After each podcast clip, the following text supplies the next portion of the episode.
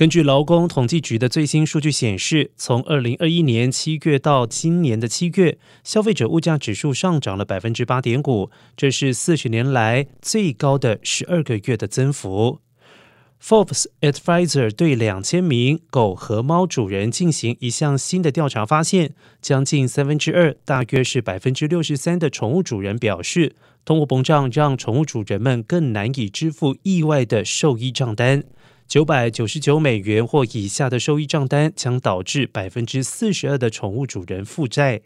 而四百九十九美元或以下的收益账单将导致百分之二十八的宠物主人负债。